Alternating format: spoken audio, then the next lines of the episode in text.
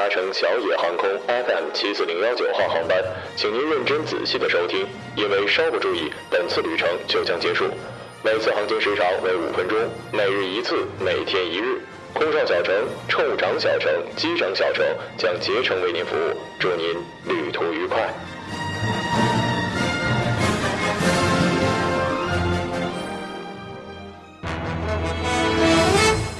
各位听众，晚上好，晚上好。今天是二零一六年六月八号，星期三，农历的五月初五。欢迎收听日节目。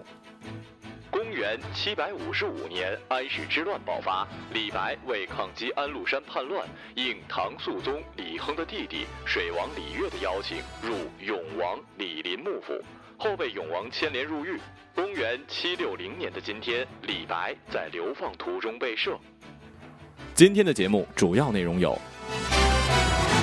孙平因性书法行为被开除美术家协会；发现儿子被饿得没呼吸，他们不叫救护车，而是在祈祷；最后一只九幺幺搜救犬被安乐死；法国劫匪打劫麦当劳，恰与精英部队会餐。下面请听详细内容。中国美术家协会官网微信发布了公告，关于取消孙平中国美术家协会会籍的公告，取消了孙平的美协会会员资格。理由是近年来他长期宣扬性书法，自称为行为艺术，实则为低级下流的糟蹋书法，践踏文明。最受争议的是，他竟然让女性用隐私部位的毛发制成毛笔书写书法。中国书法是中国的国粹，在华夏五千年的文明发展过程之中，汉字的书写逐渐升华为一门艺术。而孙平的创作不但亵渎了书法，也亵渎了中国的文化。本人呢，既不属于画家圈，也不属于画家，所以不太清楚此人的代表作跟风格。不过百度了一下，知道原来来他让女子。下体放入毛笔，然后让此女子写字。从我的角度来讲呢，我并不认为这一定是下流。艺术这东西真的是要用什么眼光去看的，且是否真的能以此表达什么想法。比如，我就很喜欢王烟云做的那个裸体让人在他身体写字的作品。反正我不认为这是对传统的亵渎。至于是不是艺术嘛，那么留给艺术家评论吧。你自我催眠，他是艺术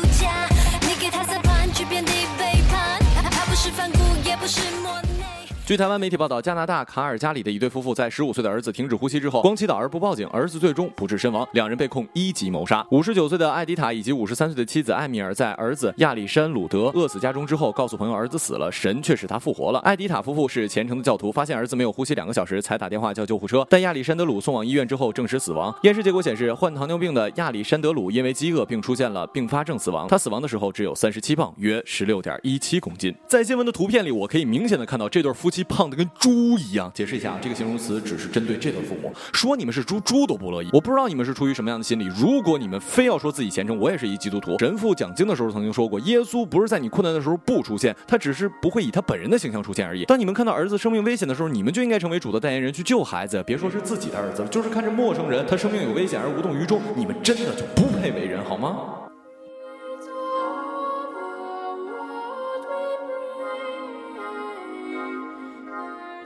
震惊世界的九幺幺事件已经过去了十五年，当初做出重大贡献的搜救犬，如今也只剩下最后一只大金毛还在世了。然而他已经十六岁了，得了肾衰竭，并且已经停止了进食。在这个周的周一，他在德州的兽医院接受了安乐死。十五年前，纽约世贸中心的双子塔遭到了恐怖袭击倒塌，搜救犬被紧急派往世贸中心的残骸周围执行任务。整整两周的时间，他每天艰苦工作十二个小时，协助消防员跟警察搜索营救幸存者。这也是他作为搜救犬执行的第一个任务。在二零零八年，他终于从岗位上光荣的退休。从零八年到现在，他跟主人一直居住在在德克萨斯州。享受着平静的生活。看看这只狗，再对比一下上一条新闻的那对父母，我不想再说什么了。因为有爱，一切皆可为人；因为冷漠，万物都能成鬼呀。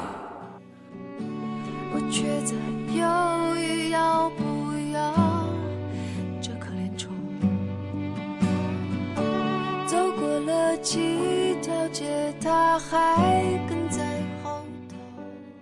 据报道称，这起劫案发生在法国的东部。两名劫匪五日闯入了一家麦当劳餐厅，一人开枪示警，另一人冲向了柜台。当时店内约有四十人在用餐，其中十一人来自于法国武装部队的精英部队，他们都是处理人质危机的专家。当两名匪徒得手之后，一人去抢了两千欧元，但在逃跑的时候被当场制服；另一人被军人开枪打中了腹部，也就当场就擒。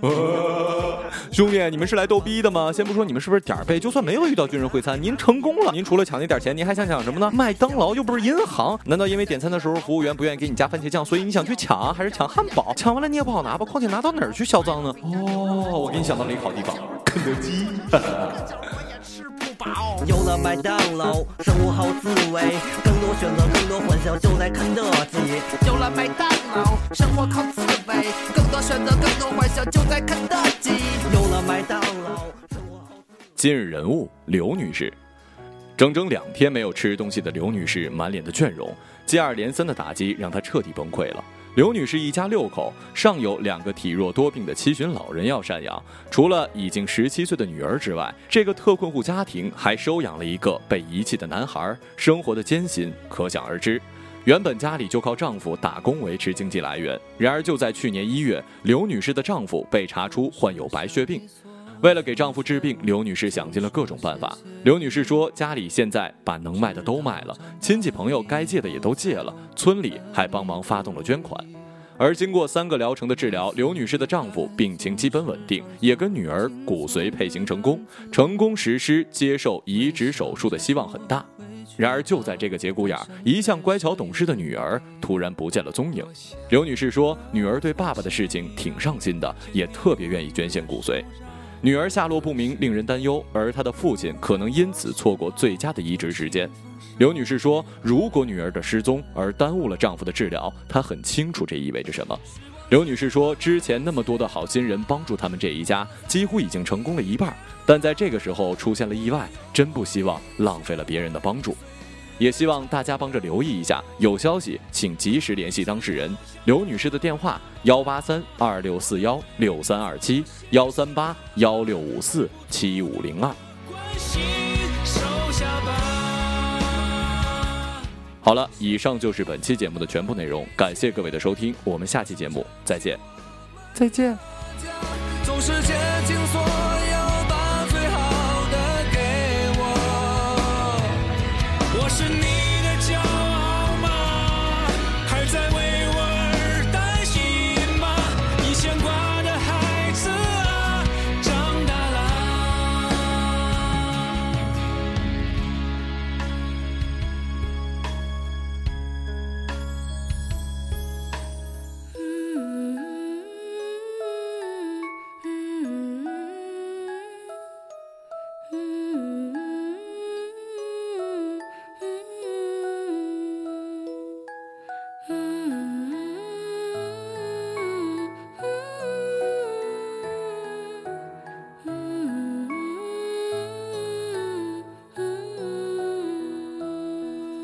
想和从前一样，牵你温暖手掌。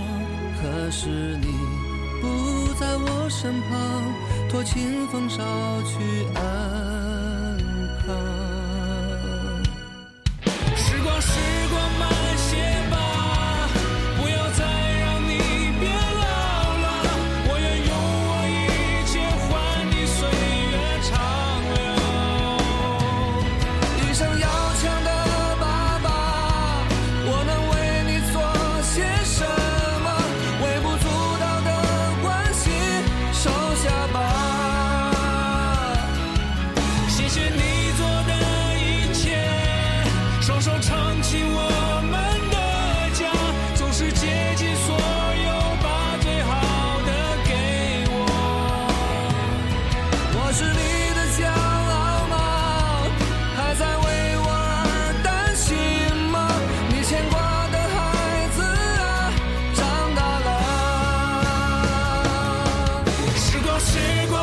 shit.